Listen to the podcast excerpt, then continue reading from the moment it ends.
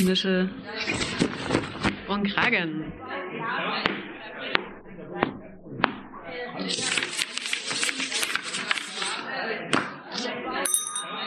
Ruhe bitte.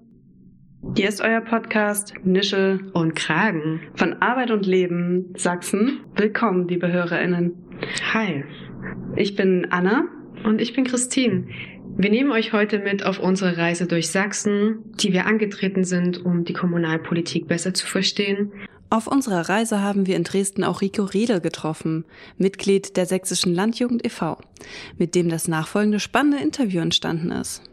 Wir möchten darauf verweisen, dass die Aussagen Meinungen und politische Einstellungen der Interviewten widerspiegeln und nicht notwendigerweise mit jenen des Vereins Arbeit und Leben e.V. übereinstimmen. Licht aus. Nischel an. Los geht's. Wir begrüßten in unserer heutigen Folge Rico Riedel von der Sächsischen Landjugend e.V. Herzlich willkommen. Ich würde Sie zu Anfang bitten, sich kurz unseren HörerInnen vorzustellen.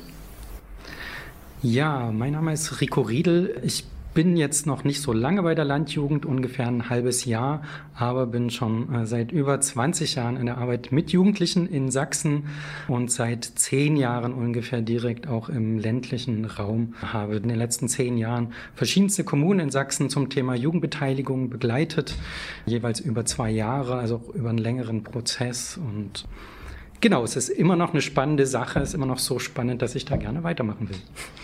Ja, klingt mega spannend. Sie sind eben seit vielen Jahren im Bereich Jugendgerechtigkeit und Jugendbeteiligung tätig. Wie kam es dazu und was motiviert Sie am meisten?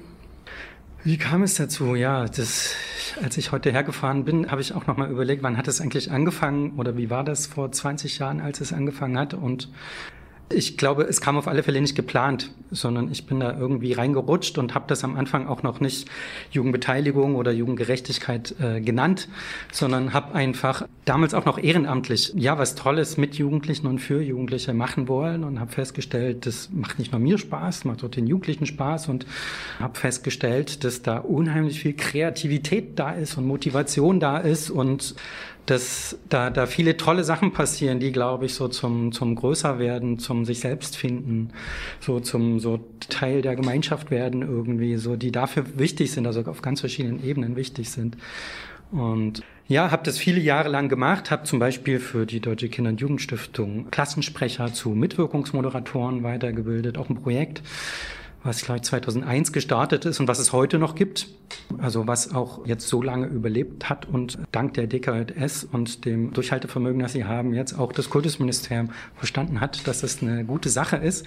Genau, vor 20 Jahren war das alles noch Neuland und nicht einfach und genau wie auch der Bereich der kommunalen Jugendbeteiligung. Vor zehn Jahren habe ich mit dem Landesjugendring damals zusammen überlegt, meine positiven Erfahrungen, die ich so eher in Jugendprojekten gesammelt habe, zu versuchen, ja ins Land zu bringen und mehr. Damals, also vor zehn Jahren auch noch auf Landkreisebene in die Fläche zu bringen. Das hat aber vor zehn Jahren noch nicht so gut funktioniert, so dass wir dann zwei Jahre später den Fokus auf Kommunen gerichtet haben, weil die ein Sozialraum sind, der sowohl für die Jugendlichen als auch für die Erwachsenen besser überschaubar ist als ein ganzer Landkreis.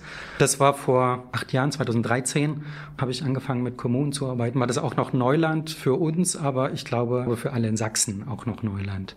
Äh, genau, und wenn ich auch die Situation heute mit vor acht Jahren, vor zehn Jahren vergleiche, dann hat sich unheimlich viel entwickelt in Sachsen, was ich damals nicht gedacht hätte, was ich mir natürlich gewünscht habe, aber nicht zu hoffen gewagt hätte. Und äh, genau, ich habe natürlich auch daran mitgearbeitet, dass es wird und es freut mich natürlich auch zu sehen, dass es da auch aufgeht, so und immer weiter wächst.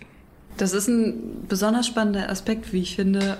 Was hat aus Ihrer Perspektive vor allem dazu geführt, dass es sich in die Richtung verändert hat? Also was waren die Faktoren, die vor allem diesen Erfolg gebracht haben? Also als ich vor zehn Jahren angefangen habe, beim Landesjugendring das mehr in die Landkreise und Kommunen, in den ländlichen Regionen auch zu bringen, ich ja auch mit meiner Erfahrung jetzt äh, aus der Großstadt, die, die glaube ich ja nochmal anders tickt, anders funktioniert als der ländliche Raum, braucht es da schon auch neue Lösungen. Und ich hatte damals eine Weiterbildung gemacht ähm, zum Thema Prozessbegleitung für Schulentwicklungsprozesse, äh, ein ganz anderer Bereich und wollte das auch in Sachsen machen. Es hat aber nicht äh, hier so funktioniert. Aber da habe ich die Sichtweise der systemischen Organisationsentwicklung und der systemischen Beratung kennengelernt Und ich habe für mich auf alle Fälle, also ich kann sagen, was ich gemacht habe, und ich habe versucht, mit einem neuen Blick auf das Thema Jugendbeteiligung zu blicken, was damals für mich neu war, aber ich dann auch war beim Bundesnetzwerk Kinder- und Jugendbeteiligung, habe festgestellt, dass es da auch ganz wenig diesen Fokus haben oder diesen Blick auf das Thema haben. Und ich habe äh, versucht, dann die Kommunen, mit denen ich gearbeitet habe, quasi als System zu sehen, das System zu betrachten, mhm. aber habe auch so versucht, mit der Haltung eines systemischen Beraters, versucht neutral an die Sache ranzugehen, wo sonst Jugendbeteiligung, so vor zehn Jahren habe ich noch die neuen Stufen der Beteiligung kennengelernt.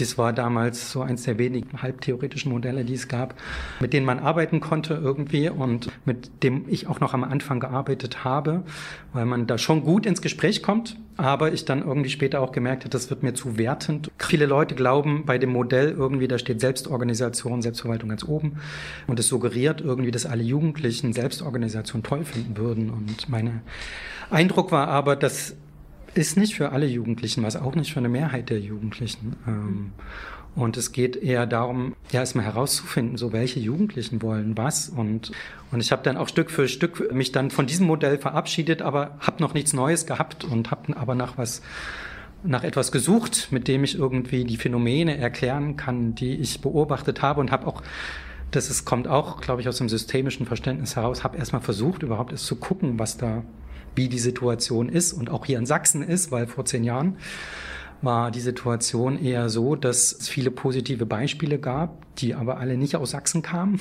und auch größtenteils aus Westdeutschland nur, aber schon eher. Wo mir dann auch klar wurde, ja, in Westdeutschland hat man 40 Jahre länger Zeit gehabt, auch hat was aufzubauen. Wir haben 1990 angefangen. Das darf man nicht unterschätzen, glaube ich. Genau, und wir mussten aber auch Lösungen entwickeln, die hier passen, weil es gab immer wieder Versuche, auch tolle Beispiele aus eher westdeutschen Kommunen, aber aus, außerhalb von Sachsen hier nach Sachsen zu holen, die ganz oft nicht funktioniert haben. Mhm. So, das ist verrückt. So, vielleicht haben sie auch einmal funktioniert, aber dann auch nicht langfristig. So, das ist ein Phänomen, was ich vor zehn Jahren noch beobachten konnte, wo ich mich gefragt, was ist das? Wie geht das? Und äh, gleichzeitig festgestellt habe, es gibt ganz wenig positive Beispiele, die in Sachsen funktionieren. Und da ist dann, kommt dann auch das systemische Verständnis, wir brauchen Lösungen, die hier in unserem Kontext funktionieren.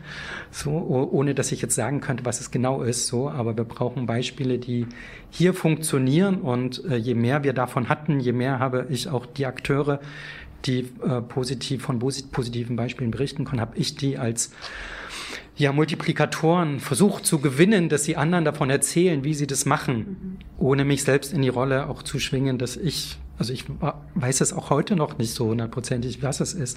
Aber ich weiß, dass diese, dieser Transfer äh, und diese Begegnung von Menschen, die, die es geschafft haben, was, was äh, hinzukriegen, was gut funktioniert, was hier in Sachsen gut funktioniert, äh, immer wenn die anderen davon erzählt haben, dann ist da ein Gespräch zu, zustande gekommen, was irgendwie immer allen zum Schluss was gebracht hat. Und das, das war dann quasi mein Versuch, was in Gang zu bringen. Und da ist, glaube ich, auch so eine Kultur, ja, des Miteinanders und des Miteinanderlernens auch entstanden, die ich auch ja teilweise für sehr innovativ halte und äh, ich mich auch sehr oft sehr gefreut habe. Okay, danke schön. Was ist denn eine dieser Projekte gewesen, die besonders gut funktioniert haben? Also gibt es eine Erfolgsgeschichte, die Sie gerne teilen möchten, was gut funktioniert hat? Ja. Eine der Erkenntnisse ist, die ich auch eher später gewonnen habe, dass jede Kommune anders ist. Klingt total banal, aber ist nicht so banal, weil äh, an mich vor zehn Jahren, vor fünf Jahren und auch jetzt immer noch immer eine, eine der ersten und größten Erwartungen ist, Herr Riedel, sagen Sie mir doch mal, wie es geht. So. Und wo ich dann immer die Erwartungen enttäuschen muss und sagen muss, es gibt keine Patentlösungen. Übersetzung für Kommunen heißt, jede Kommune ist anders. Und es gibt immer mehr Kommunen und kommunale Akteure, die da auch mitgehen können und das auch sagen, ja, stimmt eigentlich. Aber dann ist ja trotzdem die Frage, na, was macht man denn damit? So, und das heißt, wenn ich von positiven Beispielen berichten würde, dann glaube ich, dann müsste man immer für jede Kommune gucken, so was sind für, den, für jede Kommune positive Beispiele. Und, und auch da hat man, wenn man die Perspektive der unterschiedlichen Akteure einnimmt, also werden einen unterschiedliche Akteure unterschiedliches erzählen. Also Politiker werden einem wahrscheinlich was anderes sagen als Lehrer oder als Sozialarbeiter oder auch als manche Jugendliche oder Jugendliche aus dem Jugendparlament wird einem was anderes erzählen als ein Jugendlicher aus dem Jugendparlament Jugendhaus oder ein Jugendlicher aus einem Verein oder so. Also da ist dann immer wieder die Frage, was, was ist positiv? Und ich glaube, Genau, wichtiger ist mir, miteinander da überhaupt ins Gespräch zu kommen. Und also wenn ich jetzt Beispiele nenne, dann bergen die die Gefahr, dass Menschen glauben könnten, es gäbe doch Patentrezepte. Mhm. So, und die gibt es aber nicht. So, nichtsdestotrotz kann ich gerne ein paar Geschichten erzählen, also die vielleicht auch beispielhaft stehen. Ja, ein, eine meiner ersten Kommunen, die ich vor acht Jahren, 2013, angefangen habe zu begleiten, war Annaberg-Buchholz im Erzgebirge. Die Frau Klepsch war damals Oberbürgermeisterin und äh, ist heute Ministerin und hat das, glaube ich, auch noch diesen Geist auch weitergetragen, was ich total schön finde. So an bestimmten Stellen habe ich das Gefühl, das auch äh, noch wahrzunehmen. Genau, aber ich hätte das damals so, ähm, da hatte ich auch eigene Vorteile von der Ecke des, von Sachsen nicht gedacht, dass da so viel Motivation da ist. Und da ist jetzt in den Folgejahren, gab es so ein, ein, Projekt, wo einige sagen würden, das ist doch gar nichts irgendwie und es ist vielleicht auch nicht mal was mit Demokratie. Das äh, gab auch, äh, genau, gab auch Menschen, die das gesagt haben, das hat ist doch nichts mit Demokratie zu tun, aber trotzdem, ja, es ist ein, glaube ich, ein gutes Beispiel, wie Kommune, wie Stadtverwaltung mit Jugendarbeit und Jugendlichen gut zusammenarbeiten können. Der Anfangspunkt waren Jugendliche, die einfach gesagt haben, wir treffen uns hier immer im Park am Teich und wir hätten gerne Sitzgelegenheit. So was ganz Banales. Und äh, die haben dann mit Jugendarbeitern zu tun. Das war dort das flexible Jugendmanagement. Und die haben einen guten Draht zur Stadtverwaltung und die Stadtverwaltung ist auch offen gewesen, so dass die drei Gruppen miteinander ins Gespräch gekommen sind und da erstmal, also überhaupt Jugendliche sich getraut haben, was zu äußern. So, das passiert nicht so oft so von sich aus. Dann aber auch sie Ansprechpartner haben, die sofort das aufgenommen haben und aber auch weitergetragen haben an die Stelle, wo es hingehört. So meistens braucht es mehr Akteure, damit es gelingt und dann aber auch alle Akteure gemeinsam am Tisch saßen und dann äh, überlegt haben, wie sie das hinkriegen können. Und das ist was total Überschaubares, so was Praktisches, was man auch als Erwachsener wahrscheinlich nicht oder nicht so schnell sieht, so, wo man dran vorbeigeht. Und wo dann aber die Erwachsenen mit den Jugendlichen zusammen überlegt haben, was es genau sein soll und die Jugendlichen sich dann einen Entwurf suchen durfte. Das, ich glaube, der offizielle Begriff ist Hühnerstange. Ich weiß nicht, ob es ja offizielle Begriffe, aber das wurde mir gesagt. Zwei Stäbe einfach haben sich die Jugendlichen gewünscht, so auch was, wo ich als Erwachsener mich nie für sowas entschieden hätte. So, da bin ich auch zu alt für. Und das ist gut, dass es Menschen vor Ort gibt, die dann diesen Prozess mit den Jugendlichen gehen können. Und dann haben die das aber auch mit den Jugendlichen zusammengebaut, mit einem Handwerker, der eben Ahnung von Holz hat und wie man das machen muss, haben das auch zusammen hergestellt. Also ich glaube, ganz oft braucht es nicht mehr so, das klingt vielleicht banal irgendwie, aber ähm, sowas passiert noch super selten. Und da meine ich auch nicht nur das Ergebnis, was dann da steht und was die Jugendlichen jetzt einfach nutzen können, sondern den Prozess von Anfang bis Ende, wo es verantwortungsvolle Erwachsene gab, die aber auch gut im Prozess mit den Jugendlichen waren von Anfang äh, bis Ende. So und damit ist es auch sehr beispielhaft. Also ich würde mir wünschen, dass das mehr Kommunen machen, aber sowas passiert immer noch sehr selten. Das ist ein Beispiel. Ein anderes Beispiel ist die Stadt Großenhain. Die Stadt Großenhain hat eine Jugendumfrage gemacht. Die haben auch mit mehreren Kommunen haben wir Jugendumfragen gemacht. Das ist auf alle Fälle ein gutes Mittel, um auch in Dialog zu treten. Auch nicht nur mit einer kleinen Anzahl von Jugendlichen. So Jugendgremien haben oft den Nachteil, so wie Jugendparlament, Jugendbeirat, Stadtrat, dass man da mit fünf Jugendlichen oder zehn zu tun hat die meist auch nicht mehr Draht zu mehr Jugendlichen haben oder wissen, was die anderen Jugendlichen wollen. Weshalb eine Jugendumfrage schon eine gute Gelegenheit ist, auch mehr ins Gespräch zu kommen. Und die Stadt Großenhain hatte auch ein sehr gutes Händchen gehabt, weil die auch äh, jugendliche Multiplikatoren gewonnen hat, um die Umfrage durchzuführen. Und die haben so eine Kerngruppe gehabt und die Kerngruppe hat dann aber auch noch am Tag der Umfrage in der Schule irgendwie auf dem Pausenhof andere Schüler angesprochen, gefragt, ob die nicht Lust haben, noch spontan die Umfrage mit umzusetzen, also in der Rolle des Interviewers quasi umzusetzen, so wo dann auch Jugendliche spontan mitgemacht haben und da irgendwie auch schon an der Stelle so eine Dynamik entstanden ist und und auch da ist der Prozess wichtig. Also die Stadt hat zusammen mit dem Jugendarbeiter vor Ort, die mit Jugendlichen vor Ort diese Umfrage entwickelt, hat die mit Jugendlichen umgesetzt, wodurch die glaube ich auch so erfolgreich werden konnte und hat die auch mit Jugendlichen ausgewertet. Und ein überraschendes Ergebnis war, eins von vielen Ergebnissen so, aber ein Ergebnis war, dass Jugendliche sich Dinge gewünscht haben, von denen sie dachten, dass es die noch nicht gibt. Wo die Erwachsenen dann aber gesagt haben, nee, gibt's doch. Wieso wisst ihr das nicht? Wo wir festgestellt haben, da gibt's ein, ich würde es jetzt Kommunikationsdefizit nennen. So, äh, die Jugendlichen wünschen sich Sachen, von denen sie glauben, dass es die nicht gibt. Und die Erwachsenen äh, sagen, gibt's doch aber schon, haben wir euch auch schon gesagt, teilweise. Aber trotzdem irgendwie ist da so eine Kommunikationslücke. Also wo Jugendbeteiligung dann eben auch gar nicht heißt, was Neues zu schaffen oder ich sag mal Geld in die Hand zu nehmen, sondern an der Stelle heißt es einfach Kommunikation und irgendeinen Weg zu finden, miteinander im Gespräch zu sein und gar nicht über was Neues so, sondern über das eben schon, was da ist. Und es war viel da. Und es ist oftmals viel da, was die jeweils nachwachsende Jugendgeneration nicht kennt.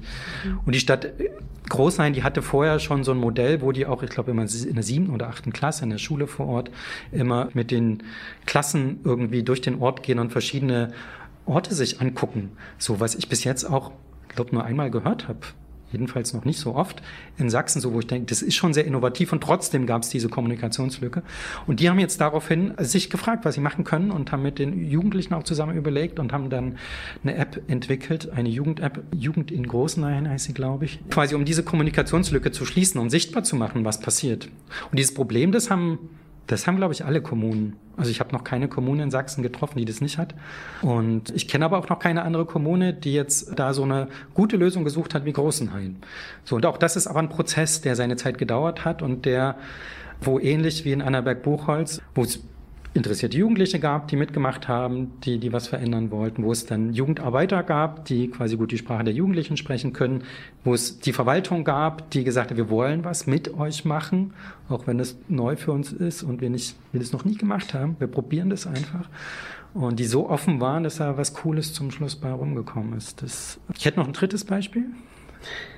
Weil Sie am Anfang auch über Jugendparlamente gesprochen haben und Leipzig ja, ich glaube schon, ja, wahrscheinlich die sächsische Kommune mit dem größten Jugendparlament auch ist. einerseits der Größe von Leipzig geschuldet, aber ich glaube auch, weil Leipzig auch ähm, personelle Ressourcen hat, um das organisieren zu können, im Gegensatz zu den meisten Kommunen in den ländlichen Regionen, die äh, das nicht haben. Und, äh, und bei Jugendparlamenten da, also die gibt's in vielfältigsten Formen, so als Jugendparlament, als Jugendstadtrat, als Jugendbeirat. Und selbst wenn man jetzt zwei, weiß ich nicht, Jugendstadträte nebeneinander legt, dann funktionieren die anders. Also so ein Begriff ist, der sagt noch nichts über den Inhalt aus. Und selbst wenn man, wenn zwei Gremien gleich heißen, heißt es noch lange nicht, dass die gleich funktionieren.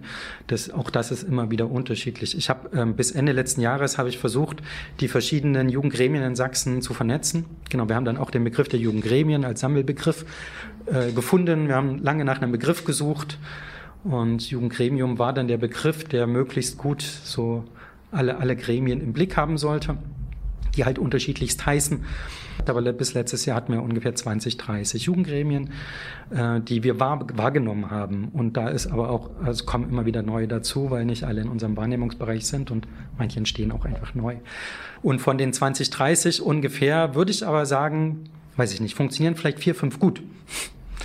So, das heißt, die meisten, die sind super schwierig und äh, glaube ich auch nicht, weil sie nicht den Luxus von Luxus in Anführungsstrichen von Leipzig haben, dass sie äh, so gute Rahmenbedingungen haben, so gute finanzielle, personelle, aber auch strukturelle Rahmenbedingungen einfach. Das braucht es an der Stelle und und es braucht immer eine Person, die es begleitet. Und das haben die meisten Kommunen nicht. Und eine Kommune, die das aber in den ländlichen Regionen hat, ist Freiberg in Mittelsachsen, die das auch schon über viele Jahre, ich glaube jetzt auch schon wahrscheinlich so fast zehn Jahre machen.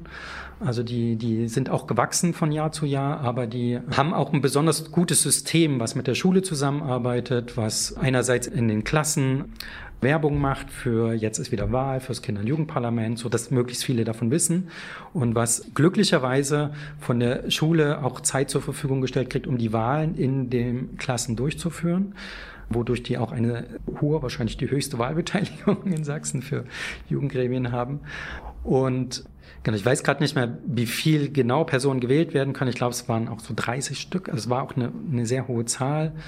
Vielleicht ist es jetzt auch anders, aber äh, was wichtig ist, was ich sehr spannend fand, war, ist, dass ein Teil der Kinder und Jugendlichen gewählt wurde und mit dem Hintergrund, dass aber auf alle Fälle immer fast alle Jugendlichen davon wussten, dass gewählt wird und äh, wer gewählt wird und es mitentscheiden konnten. Und aber dann gleichzeitig AGs gegründet wurden, thematische AGs gegründet wurden, wo einzelne Jugendlichen, die nicht gewählt wurden, mitarbeiten konnten. Und das Spannende daran ist, dass da äh, so die repräsentative Form, die diese Gremien haben, verbunden wurde mit einer projektorientierten Form. Weil der große Nachteil von repräsentativen Formen ist, dass sie halt meistens wenig Jugendliche ansprechen. Also ich würde mal so weit gehen, zu schätzen, dass ein Prozent der Jugendlichen Interesse an der Form des Jugendgremiums hat. Und nach meiner Erfahrung haben, sind die meisten sehr engagiert, aber haben trotzdem auch selbst das Problem, dass sie nicht wissen, wie sie ihre anderen Kollegen, ihre anderen Jugendlichen erreichen sollen. Also das Problem, was die Erwachsenen haben, haben die Jugendlichen auch. Nicht immer, aber ganz oft. Wodurch das einfach auch schwierig ist. Solche Gremien brauchen Begleitung und viele Kommunen haben nicht die Begleitung, die es braucht, also nicht die personellen Ressourcen. So manchmal stellen sie auch nur Menschen aus der Stadtverwaltung zur Verfügung, die noch nie mit Jugendlichen gearbeitet haben, wo es dann aber auch pädagogisch eine pädagogische Begleitung braucht und also es, im besten Fall bräuchte es eine Person aus der Stadtverwaltung und eine Person äh, mit pädagogischem Background, so weil es schon beide auch braucht, so aber die die Rahmenbedingungen, die sind meistens nicht einfach. Und äh, wenn man dann das Repräsentative mit dem mit etwas projektorientierten kombiniert, dann multipliziert man den Effekt um ein Vielfaches und genau und und das ist einfach ein sehr erfolgreich arbeitendes ähm, Kinder- und Jugendparlament. Geleitet wird es von einer Sozialarbeiterin, die in der Stadtverwaltung mitarbeitet, also die hat genau diese Doppelrolle und die früher auch mal selbst Mitglied des Kinder- und Jugendparlaments war, was auch dort vorteilhaft ist. ist jetzt keine zwingende Bedingung, aber sehr dort ist es sehr vorteilhaft und, und die Rückendeckung hat von ihrem Chef, die gut im Gespräch ist mit ihrem Oberbürgermeister. Und das ist auch, ähm, also es braucht genau die Kommunikation in die Stadtverwaltung rein, in die anderen Abteilungen, in die Chefetagen, genauso wie die Kommunikation zu den Jugendlichen, auch den unterschiedlichsten Jugendlichen so. Und das funktioniert dort besonders gut. Aber sowas, also ich kenne jetzt keine andere Stadt in Sachsen, wo das so funktioniert wie dort. Genau, das ist nicht einfach zu organisieren und jedes Jahr wieder neu nicht einfach. Und Freiberg ist auch, ich glaube, eine größere Stadt für den ländlichen Raum, hat, glaube ich, so 40, 50.000 Einwohner. So die meisten Städte im ländlichen Raum haben weniger Einwohner und damit auch ja, kleinere Verwaltungen und damit auch weniger bis keine Mitarbeiter, die speziell für Jugendliche da sind. Und das, und je weniger Mitarbeiter da sind, je schwieriger wird es, da auch ähm, das zu begleiten. Ja, vielen Dank für die Beispiele. Besonders spannend finde ich bei diesem Aspekt eben zu wissen, was es so für Möglichkeiten für jede Kommune natürlich unterschiedlich in der Kommunikation zwischen, was gibt es für Jugendbeteiligungsinstrumente und wie kommen die an die Jugendlichen ran oder wie erfahren die Jugendlichen davon, weil das haben wir auch gemerkt bei unserer Recherche, bei unseren Interviews, dass es voll viele Instrumente gibt, aber die Leute davon nichts wissen. Deswegen ein paar Ideen zu geben, ist vielleicht auch nicht ganz verkehrt. Okay, was verstehen Sie denn unter Jugendbeteiligung und Jugendgerechtigkeit? Das fänden wir spannend. Ja, ich, ich habe am Anfang schon gesagt, dass ganz am Anfang habe ich mit diesen neuen Stufen der Beteiligung gearbeitet, was ich jetzt nicht mehr mache. Das hat sich auch gewandelt über die Jahre, also das und ich bin auch noch nicht am Ende. Also auch das ist ein Prozess, wo ich versuche ja auch irgendwie eine, eine Beschreibung zu finden, die auch zur Zielgruppe passt. Für mich heißt, meine Zielgruppe sind zuallererst erwachsene Akteure in der Kommune, weil meine Arbeitshypothese ist, wenn die gute Rahmenbedingungen organisieren können, dann äh, funktioniert es auch mit den Jugendlichen besser, weil die Jugendlichen sind jetzt nicht das Problem. Äh, lehne ich mich jetzt sehr weit aus dem Fenster. Äh, nee, es ist für Erwachsene schon auch ganz oft schwierig, Jugendliche zu erreichen. So, das klappt manchmal besser, manchmal schlechter. Und auch Jugendliche haben nicht auf alles äh, Bock. So. Und die Themen der Jugendlichen sind auch nicht immer unbedingt die Themen der Erwachsenen. Aber wenn was nicht funktioniert, dann ist das, ist es auch ganz oft bei den Erwachsenen herausfordernd sozusagen, nicht nur bei den Jugendlichen.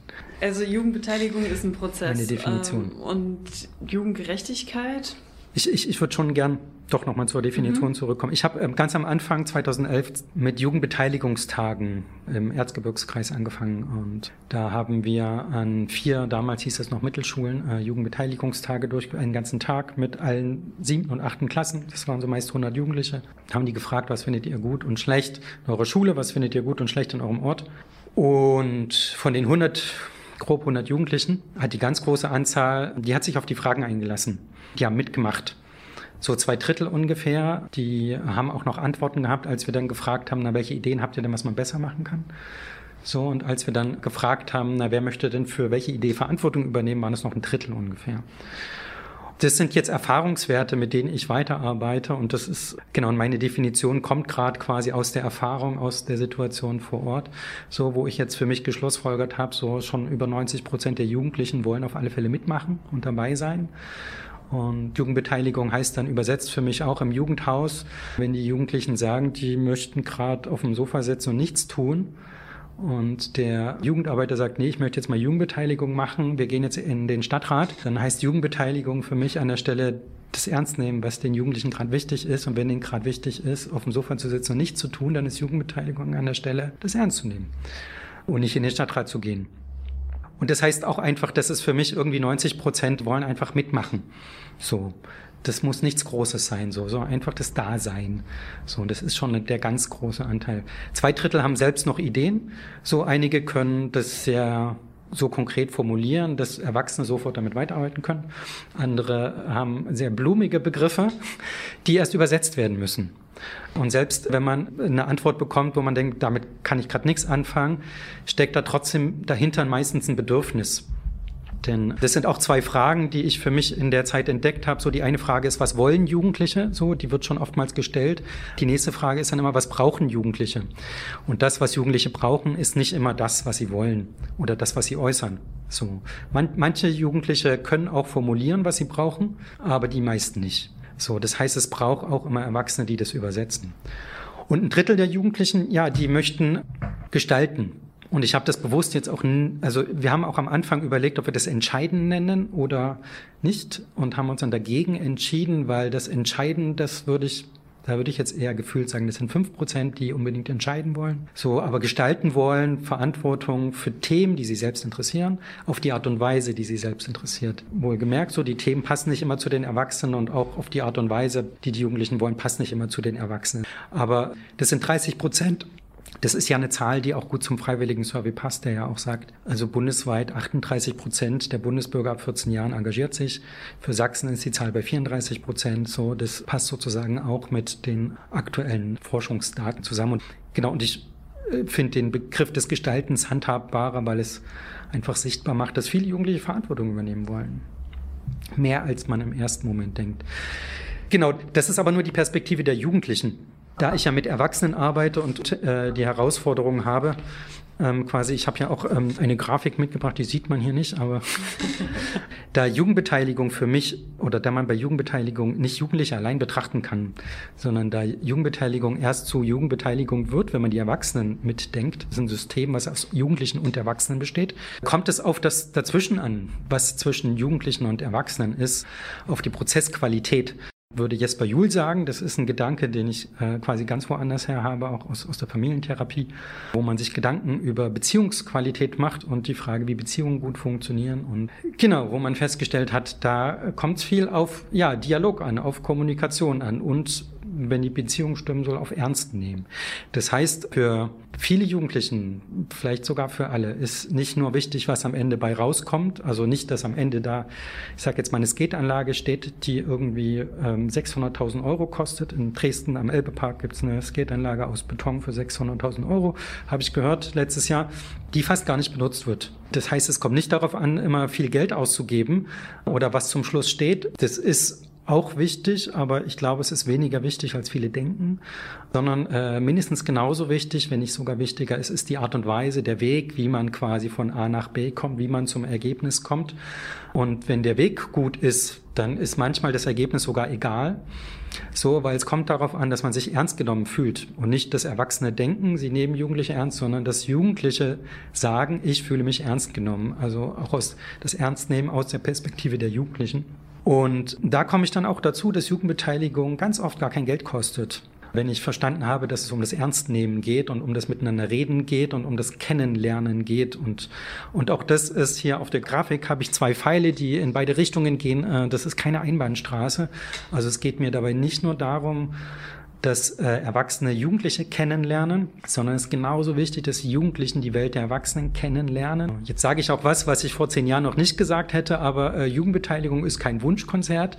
Ähm, das, ich glaube, hätte ich nicht gedacht, dass ich das mal sagen würde, aber meint im positiven Sinne, natürlich ist es wichtig, dass Erwachsene wissen, was sich Jugendliche wünschen.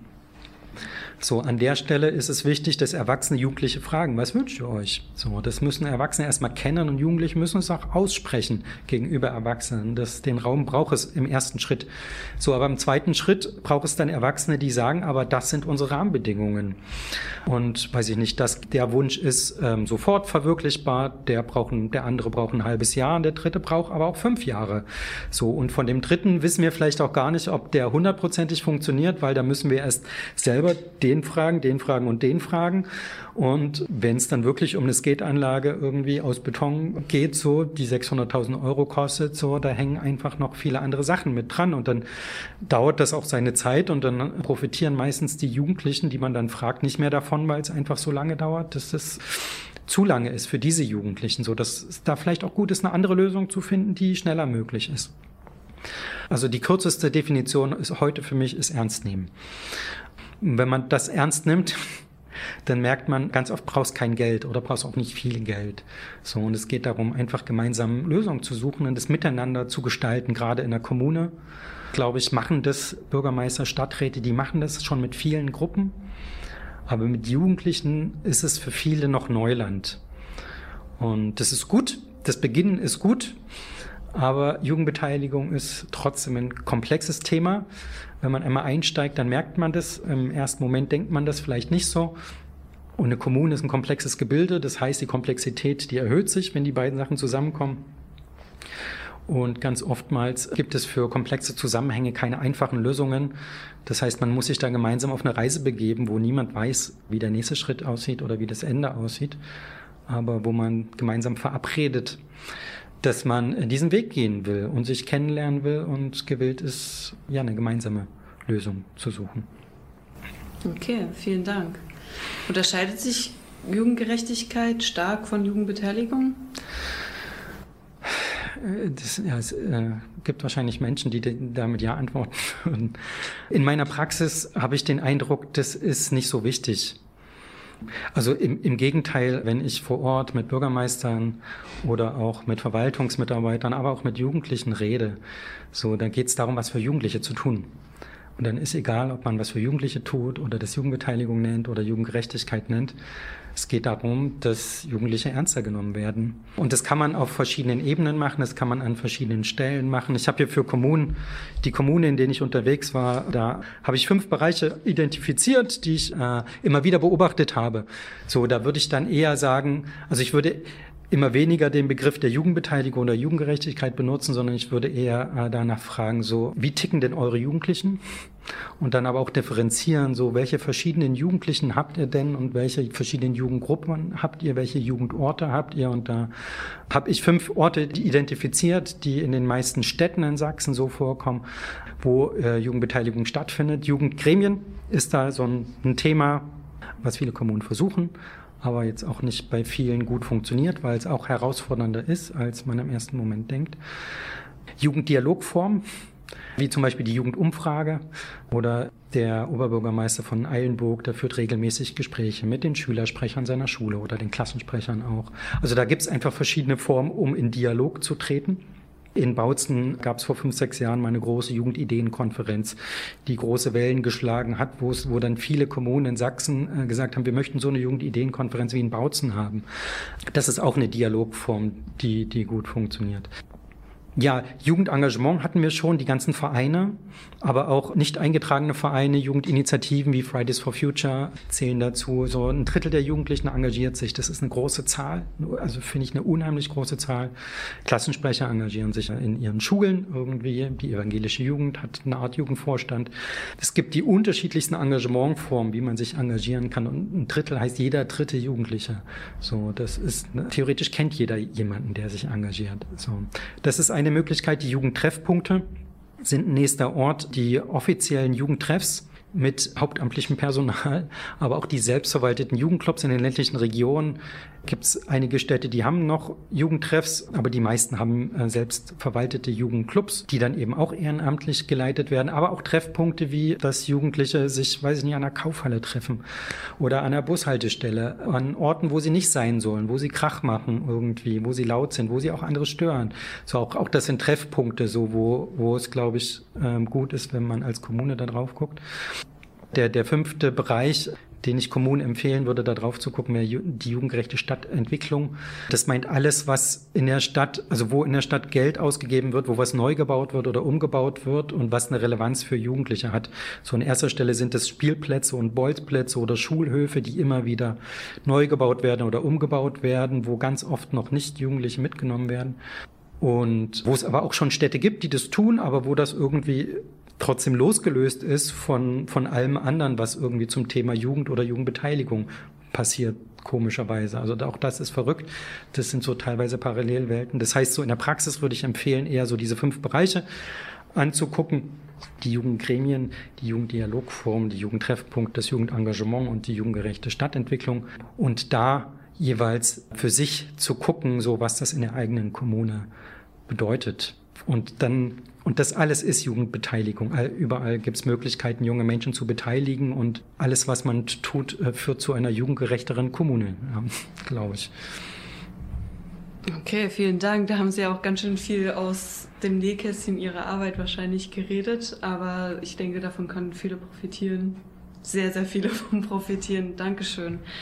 Sie sind ja aktuell Mitarbeiter des Vereins Sächsische Landjugend. Können Sie uns kurz von den Zielen des Vereins berichten?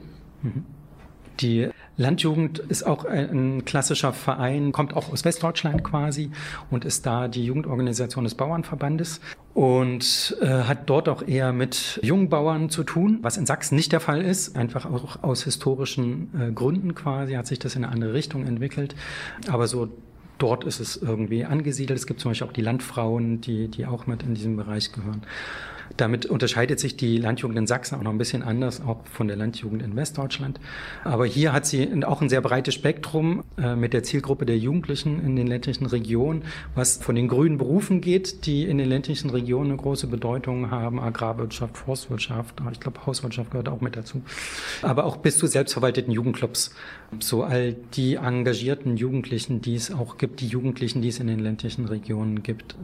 Und mein spezieller Fokus, so ähm, deshalb kann ich auch über die anderen Themen nicht so viel mehr sagen, sind äh, die engagierten Jugendlichen in den ländlichen Regionen die ja ein Drittel der Jugendlichen ausmachen, so, was ein sehr großes Potenzial ist und wo es in jedem Dorf eine Jugendfeuerwehr, eine Sportjugend gibt, äh, manchmal auch eine Karnevaljugend oder noch eine junge Gemeinde gibt, wo irgendwas passiert, was man, also was ich als jemand, der in einer Großstadt wohnt, irgendwie so sonst nicht wahrnehme ja äh, auch suchen muss, um, um das zu sehen. Aber es, äh, es ist da sozusagen.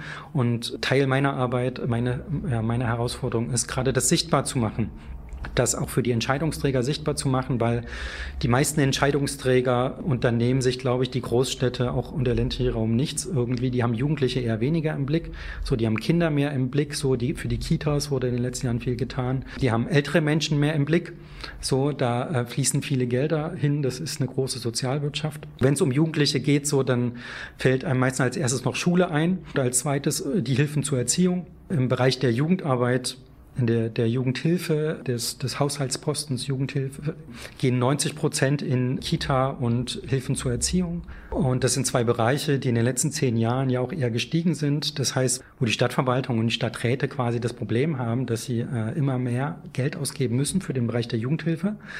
Geld, was sie oftmals nicht haben und wo sie quasi auch händeringend nach Möglichkeiten suchen zu sparen und wo dann die restlichen zehn Prozent, die übrig bleiben, die Jugendarbeit macht sogar nur drei Prozent aus, so, aber der restliche Teil, der da ist, da, da wird versucht zu sparen, weil man nirgendwo anders mehr sparen kann. Ähm, das heißt, da gehen so die verschiedenen Bereiche, die äh, mit den Jugendlichen zu tun haben, ja auch irgendwie in Konkurrenz miteinander.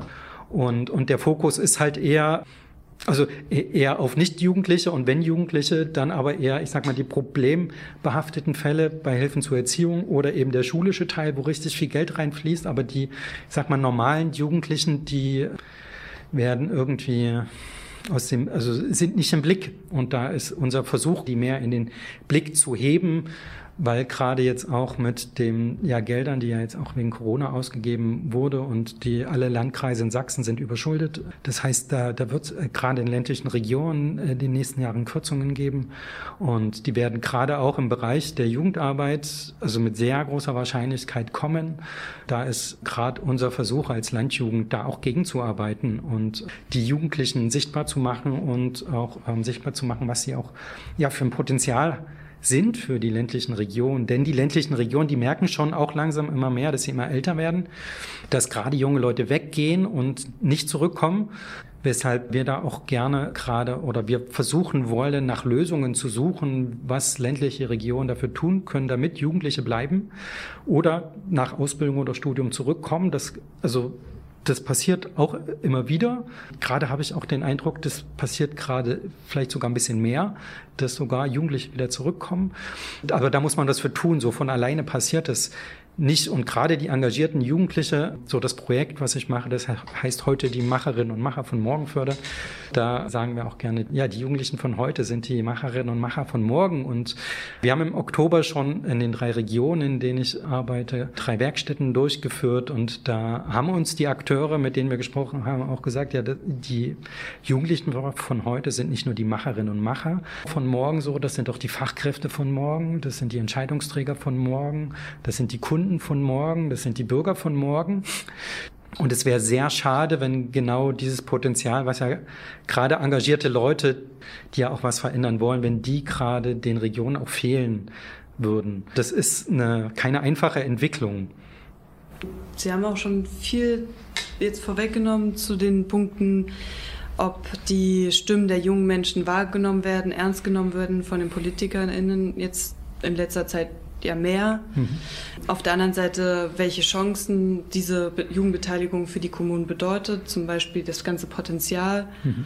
die, ja, die Chance einfach, dass Jugendliche bleiben oder zurückkommen. Welche Bedenken und welche Hindernisse gibt es von Seiten der Kommunen gegenüber dieser aktiven Beteiligung und was würden Sie diesen Kommunen sagen? Das, was ich erlebe, sind weniger Bedenken. Ich glaube, was ich vor zehn Jahren noch stark erlebt habe, waren sowas wie Vorurteile. So, Jugendliche sind nur laut, können Dinge kaputt machen, übernehmen keine Verantwortung. Was ich aber immer weniger höre jetzt in den letzten Jahren. Und, und wo wir, glaube ich, auch gerade mit den engagierten Jugendlichen, deshalb haben wir uns auch die Gruppe der Engagierten rausgesucht, weil die, man äh, mit denen so schön auch sichtbar machen kann, dass Jugendliche Verantwortung übernehmen. Das auch nicht nur für sich selbst, sondern oftmals auch für andere Menschen und auch für andere Generationen. Äh, nicht nur und nicht immer, äh, nicht alle, aber auch weniger Bedenken, sondern das, was ich von Kommunen jetzt im Sinne von Stadtverwaltung oder von, von Politik und Verwaltungsseite in Kommunen höre, ist eher so die, die Schwierigkeit, wie man das macht äh, ist eher so die Herausforderung, äh, wo man dann merkt, Jugendbeteiligung ist nicht so einfach, wie man das im ersten Moment denkt. So, weshalb quasi mein systemischer Blick da auch hilfreich ist, also der mir auch hilft, äh, ja, festzustellen erstmal, dass es eine komplexe Sache ist und dann auch eine, nicht eine, nicht so tut, als ob es einfache Lösungen gäbe. Das hilft schon weiter an der Stelle. Und, und selbst wenn wenn es Bürgermeister gibt, wenn es Stadträte gibt, wenn es Verwaltungen gibt, die was positiv machen wollen, ist es noch keine Garantie dafür, dass es funktioniert. Und selbst wenn es dieses Jahr funktioniert, ist es noch keine Garantie dafür, dass es nächstes Jahr funktioniert, weil das Jugendalter, die Jugendphase hat so an sich, dass man älter wird von Jahr zu Jahr und sich damit ja auch Themen ändern und Probleme ändern und Freundeskreise äh, ändern und eben mit 16, 18, 20 man auch weggeht eben oder woanders hingeht. Und damit hat hat man da auch immer wieder eine Dynamik drin, wo es manchmal jedes Jahr eine neue Lösung braucht oder neue, neue Herangehensweise oder das, was eben letztes Jahr funktioniert hat, dieses Jahr nicht mehr funktioniert, weil das in der Natur der Sache liegt, nicht weil irgendjemand was falsch macht. Und mit dieser Dynamik umzugehen, das ist schwierig so, also weil sich viele wünschen, auch Jugendliche wünschen, dass es natürlich einfacher wäre und dass es, auch wenn es einmal funktioniert hat, dass es auch immer funktioniert. Genau, aber selbst für Kommunen auch, die anfangen wollen. Ich glaube, so der Start ist schwierig, weil wenn man sowas noch nie gemacht hat, Jugendbeteiligung ist eine Form von Bürgerbeteiligung. So und, und viele sächsische Kommunen stehen ganz am Anfang mit Bürgerbeteiligung. Und Bürgerbeteiligung braucht Zeit und bei Bürgerbeteiligung lässt man sich auf ja was Ungewisses ein, von dem noch niemand weiß, was zum Schluss rauskommt und was funktioniert von dem, was man sich gedacht hat und was nicht, was das Richtige ist. So deshalb tritt man als Stadtverwaltung ja in Kommunikation mit den Bürgern, weil man gemeinsam herausfinden will, was das Richtige ist.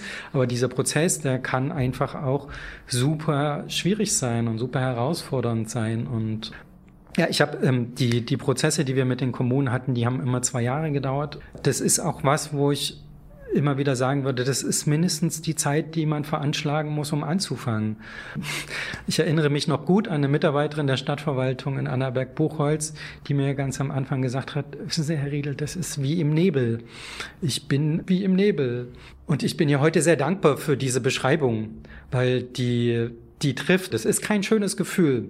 Also das ist ein Gefühl, was, glaube ich, alle haben in allen Kommunen, was ich immer wieder beobachten kann. Aber das ist ein, ein Gefühl, was dazugehört, so, weil am Anfang gehört viel Ungewissheit dazu. Und für eine Verwaltung, die gewohnt ist, anders zu arbeiten, ist das sehr herausfordernd. Äh, aber eben auch nicht nur für die Verwaltung, weil mein systemischer Ansatz sagt auch, wir müssen irgendwie, gerade wenn wir Lösungen für Kommunen haben wollen, dann müssen wir die Politik, Politik mitnehmen mitdenken, wir müssen die Verwaltung mitnehmen, wir müssen aber auch die Jugendarbeit mitnehmen, wir müssen die Schule mitnehmen, äh, wir müssen aber auch das ganze Ehrenamt mitnehmen und wir müssen auch die Jugendlichen mitnehmen. Damit haben wir sechs verschiedene Gruppen, die wir zu jedem Zeitpunkt im Blick haben müssen und nicht alle müssen zu jedem Zeitpunkt mit allen reden. So, ich habe auch in der Zeit äh, drei verschiedene Diskursebenen ausgemacht, so den politischen Diskurs, den fachlichen Diskurs und den Jugenddialog.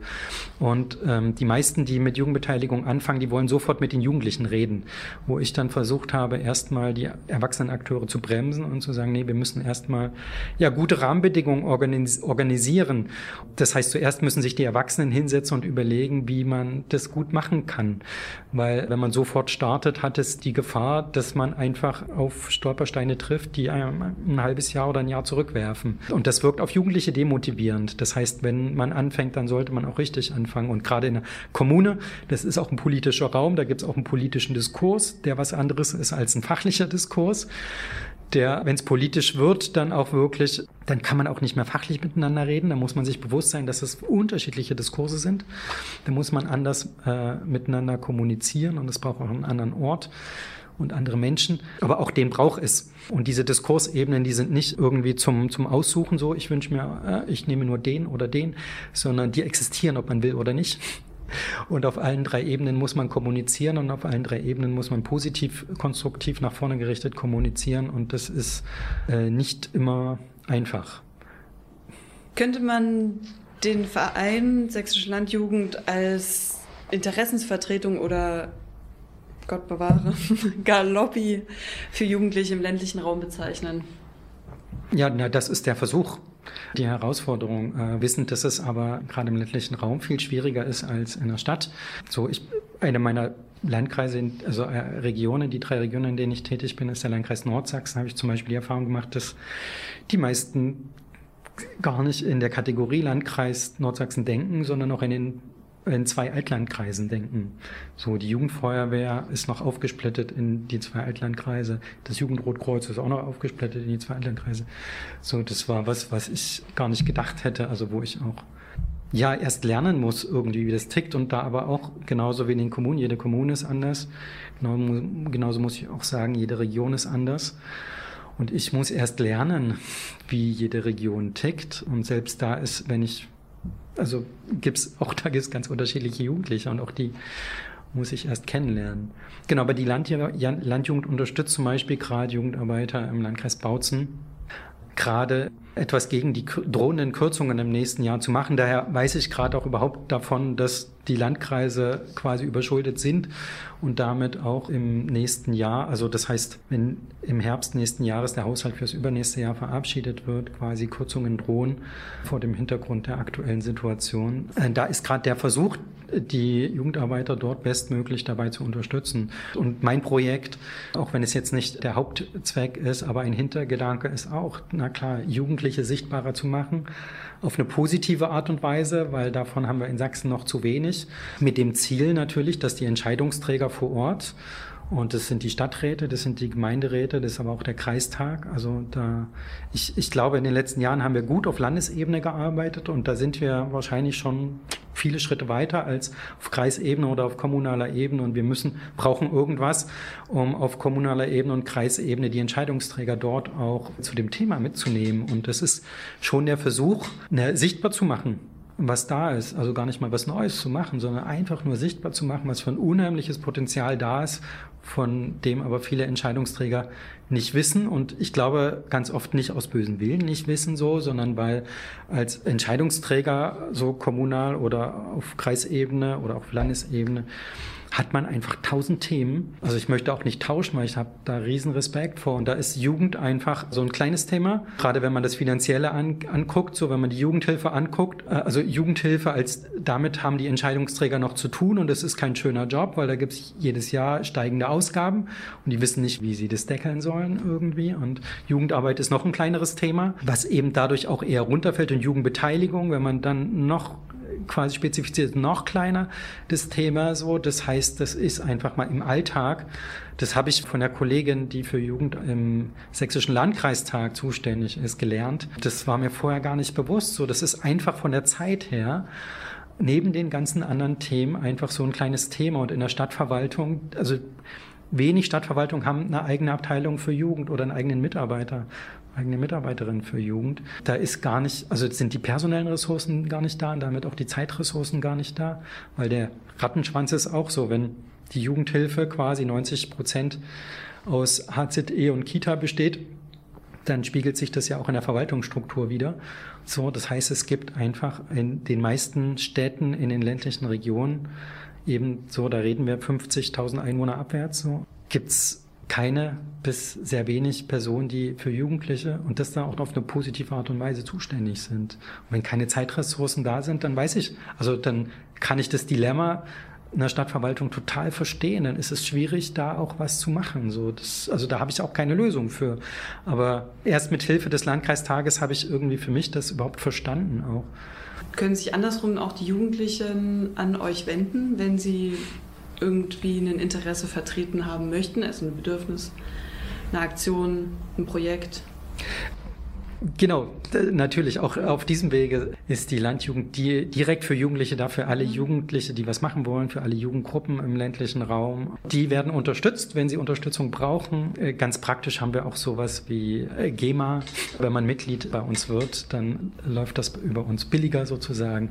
Haben auch äh, ein ganz neues Mitglied aus dem Landkreis Bautzen. Junge Menschen, die da letztes Jahr ein Festival ganz neu veranstaltet haben in glücklicherweise auch genau zum richtigen Zeitpunkt, wo es möglich war, was zu tun, was ja auch nicht einfach ist für viele Veranstalter und was so gut funktioniert hat. Da gibt es gerade hautnah, äh, habe ich letzte Woche eine E-Mail gesehen mit einem Video über das Festival irgendwie. Da bin ich sehr beeindruckt, äh, was da geht. Genau. Und da, mhm. genau, alle, die was tun und Unterstützung brauchen, bitte kommt zu uns. Wir helfen euch gern. Ich würde noch ganz kurz das Thema Wahlalter ansprechen, mhm. weil das ja auch der Hauptgrund ist, weswegen wir den Podcast machen. Das Wahlalter ist beschränkt. Jugendliche dürfen erst ab 18 wählen. Alle dürfen erst ab 18 wählen. Was denken Sie über das Wahlrecht ab 16 oder gar 14 Jahre? Hm, glauben Sie, dass sich viele junge Menschen beteiligen würden? Was würde das für Vorteile bringen und Nachteile vielleicht? Ja, ich glaube, alles, äh, was hilft, Jugendlichen eine Stimme zu geben, ist gut. Aber ich bin jetzt nicht so optimistisch, dass dadurch die Anzahl der Menschen, die zur Wahl gehen, irgendwie steigen wird. So, also Jugendliche sind ein Teil der Gesellschaft und sind Kinder ihrer Eltern. Da glaube ich, dass das wahrscheinlich auf ähnlichem Niveau weitergehen würde. Aber alles, was hilft, um Jugendliche ernster zu nehmen, ist gut. Und selbst wenn man das Ziel nicht erreicht, so eine Diskussion darüber ist gut, weil es Jugendliche wieder mehr in den Mittelpunkt rückt und vielleicht auch darauf richtet oder da, darauf schaut irgendwie, was man machen kann um Jugendliche ernster zu nehmen. Denn es gibt immer wieder viele Jugendliche, die wollen Verantwortung übernehmen und die haben auch gute Ideen Und denen sind Rahmenbedingungen und Grenzen auch ganz klar bewusst und denen ist auch klar irgendwie, dass weiß ich nicht, finanzielle Grenzen gibt, strukturelle Grenzen gibt und die auch gerne nach Lösungen suchen und ein Miteinander gestalten wollen. Und es gibt auch immer wieder Jugendliche, da bin ich auch immer wieder überrascht, die in den ländlichen Regionen auch leben bleiben wollen, die dort bleiben wollen, die da auch, also selbst wenn sie woanders hingehen, die wieder zurückkommen wollen. Das, ich selbst komme auch aus einer kleinen Stadt in Sachsen-Anhalt und wohne jetzt seit vielen Jahren in Dresden. Äh, und das hätte ich nicht gedacht, als ich, also aber ich höre das, die letzten zehn Jahre habe ich das immer wieder gehört, habe immer wieder so eine Jugendliche kennengelernt und das beeindruckt mich immer mehr. Und ja, die will ich auch gern unterstützen, diese Jugendlichen so. Die sollen natürlich ja dort bleiben, weil die da auch gebraucht werden, weil deren Ideen gebraucht werden. Genau, und da versuche ich auch und versuchen wir als Landjugend da auch was ja, für zu tun, um, um das zu ermöglichen. Okay, ich habe eine allerletzte Sache. Ich würde den Satzanfang sagen, Sie versuchen den zu ergänzen. Kommunalpolitik ist herausfordernd. genau, ich habe Respekt vor allen Kommunalpolitikern, die das ehrenamtlich oder hauptamtlich machen. Da möchte ich auch nicht mit tauschen. Und ich erlebe aber auch immer wieder viele Kommunalpolitiker, die Jugendliche auch mehr mitnehmen wollen. Und ja, das freut mich. So. Also Jugendliche kann man nicht immer nur durch jugendliche Stadträte oder durch Jugendstadträte mitnehmen. Das ist eine Möglichkeit. So. Aber man kann auch ganz einfach mit Jugendlichen sprechen. So. Okay, vielen herzlichen Dank. Gibt es noch eine Sache, die wir jetzt nicht in den Fragen angesprochen haben, die Sie aber gerne noch loswerden wollen? Dann wäre jetzt die Möglichkeit. Nein, danke.